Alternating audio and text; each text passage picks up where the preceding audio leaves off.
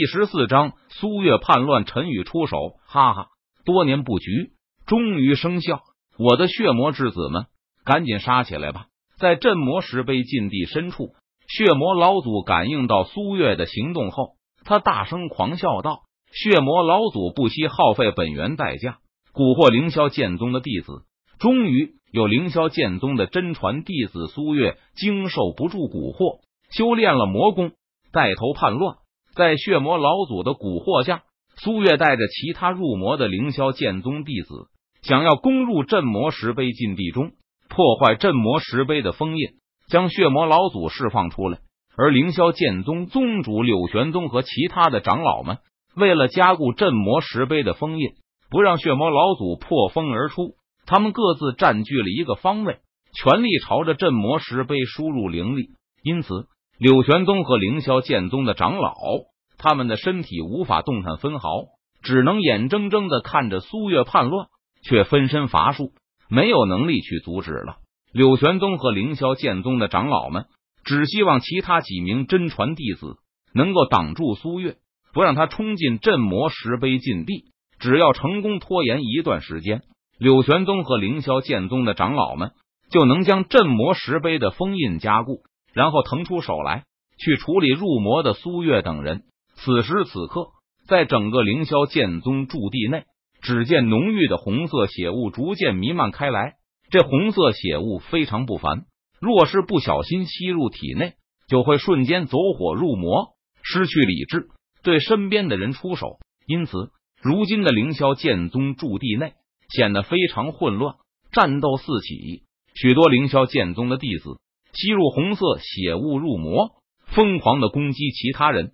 而此刻，就连在剑书阁内。默默修炼的陈宇都受到了些许的影响。陈宇停止了修炼，屏住了呼吸。他皱着眉头，看着空气中飘荡着的红色血雾，心中感到有些厌烦。因为这些红色血雾蕴含着强大的魔性，若是吸收进入体内，会导致武者走火入魔，失去理智。就在刚才，陈宇不小心吸入了一点点红色血雾。差点就走火入魔了，好在他立即察觉到了不妥，马上就停止了吸收红色血雾。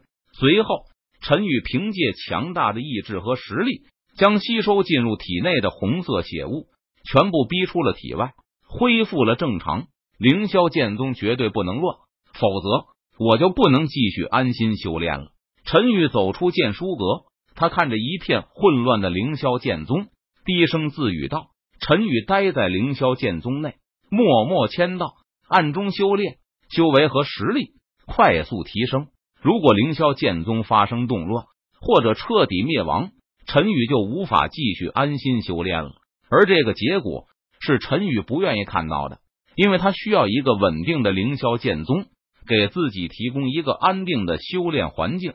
于是，陈宇离开了剑书阁，他行走在凌霄剑宗的驻地内。凡是遇到入魔的凌霄剑宗弟子，便出手将对方打晕。陈宇准备赶到镇魔石碑禁地去解决发生这一切动乱的源头。不过，就在这个时候，不远处传来一阵激烈的打斗声。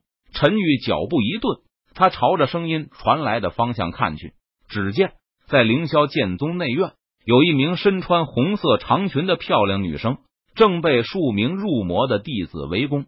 这名身穿红色长裙的漂亮女生，名字叫做南宫武，有着开窍期修为。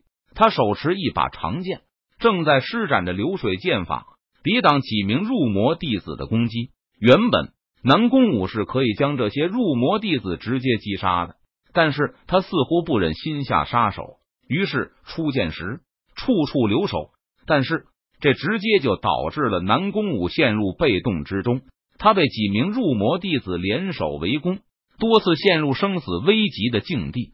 唰，剑锋长鸣，南宫武一剑刺出，眼看南宫武手中的宝剑就要刺入一名入魔弟子的心脏部位时，但是就在最后的时刻，南宫武右手微微一抖，他手中的剑锋偏移了几公分，只是刺入了对方的肩膀部位，扑哧，血花飞溅。入魔弟子受伤，但是入魔弟子已经失去了意识和理智，他根本感受不到身体的疼痛。吼！入魔弟子脸庞狰狞，发出一声低吼。他像是没有任何感觉般，身体不受丝毫阻碍，举起手中的利剑，朝着南宫武的身上猛挥而去。不好！南宫武见状，俏脸顿时一变，他右手用力，想要将刺入对方肩膀处的宝剑给拔回来。但是让南宫武没有想到的是，对方居然紧紧的扣住了他的宝剑，不给他任何拔出来的机会。与此同时，入魔弟子手中的利剑已经挥来，锋利的剑芒眼看就要刺破南宫武那白皙的皮肤，刺入南宫武脆弱的脖子了。南宫武俏脸瞬间苍白，美眸中露出绝望的神色。因为他现在想要闪躲，却已经来不及了。南宫武只能眼睁睁的看着死亡的降临，他只能坐以待毙，无能为力了。